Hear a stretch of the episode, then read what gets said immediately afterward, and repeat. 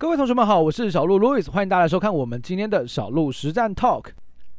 今天要跟大家来聊的主题就是股神巴菲特大买了台积电，到底造成了什么样子的台股后续的共伴效应呢？在本周最夯的主题来讲，我相信同学们应该都能够把眼睛给聚焦到台积电身上，尤其是在近期有一天早上，你早上看了新闻，发现哇哦，巴菲特竟然大买了台积电的股票，高达四十一亿美元，这么高的一个金额，你应该感到非常的震惊。巴菲特也看到了台积电的价值了吗？台积电未来有什么样的想象空间？又为什么股神愿意去买？这个台积电呢，台股接下来又该何去何从？就让我们今天的小鹿实战 Talk 来带大家一起探看喽。本周台积电股价出现了大幅度的上涨，最主要的消息面，我相信同学们都知道，就是由股神巴菲特积极买入台积电的一个消息面揭露之后，市场意外的发现，哇，股神竟然也愿意买这样子的一个科技股。而这样的消息面其实就成功带动了美股的 ADR 大幅的上涨，台股的台电也短短的在近期这几周的行情，从三百七十元一路往上弹升，来到了四百九十四元，短线上涨了一百二十四元，其实是一个非常非常惊人的走势。尤其这一档个股，它其实是一个股本跟市值都非常非常庞大的一档个股，要能够撼动它，并非一件容易的事情。所以也正是因为这样子的一个涨幅，让市场相当的意外。短线上竟然就有机会去挑战五百元的一个整数关卡的价位，那在这样的状况之下呢，我们可以去反思一下，为什么股神他愿意买巴呃愿意买台积电哦，不是股神愿意买巴菲特哦，为什么股神愿意买台积电？其实你可以去思考一下，你可以去观察一下。我们从目前呢、这个呃巴菲特他的控股公司波克夏的主要持股来做观察哦，它的前五大持股分别是哪一些个股呢？哦，第一档是苹果，也就是 Apple，第二个是美银哦，美国银行哦，第三个是雪佛龙，第四个是可口可乐，第五个是美国运通。那其实从巴菲特一直以来的投资风格，还有市场上对于巴菲特的了解哦，他是属于一个比较偏向于价值的投资者，也是一个价值投资的一个信奉者，所以他所投资的个股，你会发现哦，大部分都不是那一些哦非常彪悍的科技股啊，反而更多的都还是一些民生呃消费必需品哦，像我们刚刚提到的，像是美国的银行。还有像可口可乐哦，这一些都是很民生消费，你一定都会用得到的一些商品。这也是巴菲特认为他比较看得懂，也能够比较清晰的了解的商业模式。所以在这一些状况当中，我们可以理解到，其实从他的前五大持股当中，只有苹果比较稍微有那么一点点的偏向科技的一个风格。否则，你看其他的个股都是民生消费必须，这也是为什么市场上见到巴菲特大买了台电这么这么意外的一个状况。因为巴菲特给我们的感感觉，给我们的概念就是他不是一个会去搞科技股的人呢、好，他不是一个会切入科技股的人呢、但是他竟然在这个时间点选择切入台积电，真的让市场相当的意外哦。其实不论是呃市场的投资人，连小鹿，哦，我之前有看过蛮多巴菲特的书哦。我也是蛮意外的，他竟然会愿意买台积电。OK，那其实我做一下了解，做一下功课。我相信同学们应该，如果你有研究一些投资大师的话，你应该知道巴菲特他的老师是谁。他的老师是一个价值投资的大师，叫做葛拉汉。哦，叫葛拉汉。葛拉汉其实他的所有的风格都是很偏向于哦股票的价值。估值，还有它的一些产业的地位等等哦，相关的比较偏价值面的一个投资方法。那他也吸收了葛拉汉的一些呃投资的逻辑跟架构。不过后续他不只有接触到葛拉汉，他其实也学习到了像菲利普费雪的投资逻辑。那菲利普费雪他认为哦，一间好的公司哦，一间具备有成长性的公司，多半来讲它需要有七个面向表现非常的良好。哪七个面向呢？第一个。它要有长期销售成长的能力，也就是说，它不能是一个像烟火一样，哇，它最近的表现非常的好，但是未来可能前景没有这么看好，或者是它这样的销售状况可能只是一个短线的一个行情而已，它并没有办法提供长期的一个销售状况的成长，那这个就不会是费雪所认为的成长型的公司。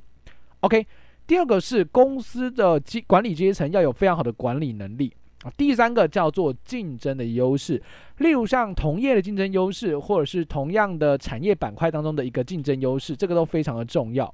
第四个叫愿景，你的公司不止现在做得好，你也要有一个很好的做梦的能力。未来公司会有什么样的前景跟想象空间？这也是一间好的公司哦，一间成长型的公司应该要能够清楚讲出来的一个重点。第五个是公司的研究发展。公司除了在目前的销售状况要有成长之外，它有没有积极的投入研究、积极的投入开发？因为这个其实就是应该这么去理解哦。你有积极的投入开发，你未来才有机会带动下一波的行情，带动下一波的销售的成长。它的概念是这样子，所以你要有一定的资金来去做积极的研究开发。第六个则是你要有强悍的获利能力，公司要很赚钱呐哦，这个才是成长成成长公司的一个基本的标准哦。第七个，你要有良好的公司内部关系，也就是其实，呃，在一间公司的治理当中、管理当中，你要能够统合各个部门，让各个部门愿意齐心协力，一起来完成一些任务。好，这也是非常非常重要的。这七个面向，只要都表现非常的好的话，在菲利普·费雪的逻辑当中，就会认为它是一个非常好的成长型的公司。那巴菲特其实也吸收了这样子一个逻辑，这样的概念。像呃，巴菲特曾经提出过的一个逻辑，不知道同学们有没有听过，叫做护城河理论。也就是一间公司如果它够强大，它可以有一些产业的护城河，别人不容易进入到它的产业板块与其竞争的话，这间公司就是一个相当优质的好公司。那其实这个概念也是基于他去学习了菲利普费雪的概念之后，巴菲特所提出的一个逻辑架构，叫护城河理论。所以我们举个例子来说，像我们看到呃，波克夏里面第一大持股叫做苹果，对不对？苹果到底是属于价值型的股票还是成长型的股票？你很难去定义，对不对？反而你会发现，巴菲特的风格哦，因为他接触了葛拉汉价值投资大师，也接触了费雪成长股的一个大师，他把它融合起来，变成了所谓的价值成长类型的投资，所以才会买入到苹果像这样的公司，有没有？有价值？嗯，应该是算有价值。有没有成长动能？呃，也有成长动能。OK，这也是近年来巴菲特一个比较明显的转变了。他至少愿意去买一些哦，具备有价值，同时又兼具有成长性的一些公司，像苹果就是一个很好的例子。那这次买入台电，我认为也是他认为台电应该有上述这七大领域的优势。那在产业当中也是佼佼者哦，所以他也才愿意去买入台电的股票。那接下来台电买进了台电之后，当然啦，这个众说纷纭呢，具体的理由没有人知道哦，没有人知道。但就外围的人来推敲，我认为很有可能是这样的逻辑理念去做的一个决策。好，那。至少巴菲特愿意进场了台积电之后，接下来台北股市到底该何去何从呢？其实从本周我们都可以明显的看得到，不论是台币积极的升值，不论是外资的现货持续性的买超，我们都可以看到资金热钱都积极的回流到台股当中。这对于台股的一个股市行情来说，当然是有利的。那在接下来行情，其实短线上已经从一万两千点谈到一万四千多点了，短线的谈谈的这个反弹幅度也来到两千点，其实我觉得谈蛮多的。所以你现在谈到这个位置，说真的，所有的技术指标，包含像什么 K D 啊、R S I 指标啊等等的，它其实都呈现一个超买的讯号，也就是短线已经谈到一定的程度跟一定的水准了。接下来你要留意的是什么？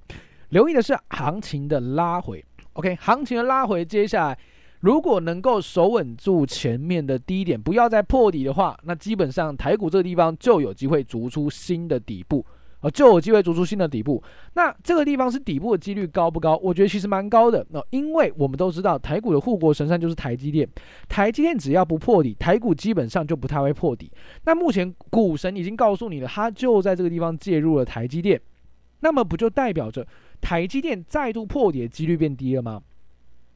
是吧？只要台积电不破底，只要台电前低守得稳，台股就不会破底，台股就有机会在这边筑底。那在巴菲特进场加持之后，我认为这样的几率更高了，我这样的几率更高了。所以我认为台股接下来会在这边进行一个横盘震荡整理的格局，哦，盘整震荡一下，后续等待更多的坏消息公布。利空出来，股价都没有办法再度灌压，指数都没有办法再度灌压，那么我们就可以更加确认这个地方就是一个底部确立的机会。那在底部逐渐形成当中，我们还是要持续性的以酌量的方式去进场做操作，因为我们永远无法把握住真正的最低点，但行情总在这样半信半疑当中去做产生，所以我们在这个位置点，我认为是有机会，是有价值进场做试单的动作，所以这个时间点你可以开始去酌量去做一些操作，不论短线、中线、长线的布局，我认为现阶段都还是有操作的机会。如果你有自己的选股方法，你有自己的操作方法，你可以按照自己的逻辑架构，在这个地方去进行酌量介入，我认为没有问题。如果你没有方法、没有策略、没有逻辑的话，也可以参考我们小鹿台股实战的 APP，利用 APP 的三支策略：天罗地网、绩优筹码股跟低估成长股，快速去帮你筛选出具备有有利上涨因子的个股。帮助你快速的去找到有机会的公司，降低你做功课的选股时间。好的，那我们今天的一个 podcast 内容就跟各位分享到这地方。如果你觉得今天 podcast 内容不错的话，记得帮小鹿分享出去。那么我们就下周再见喽，拜拜。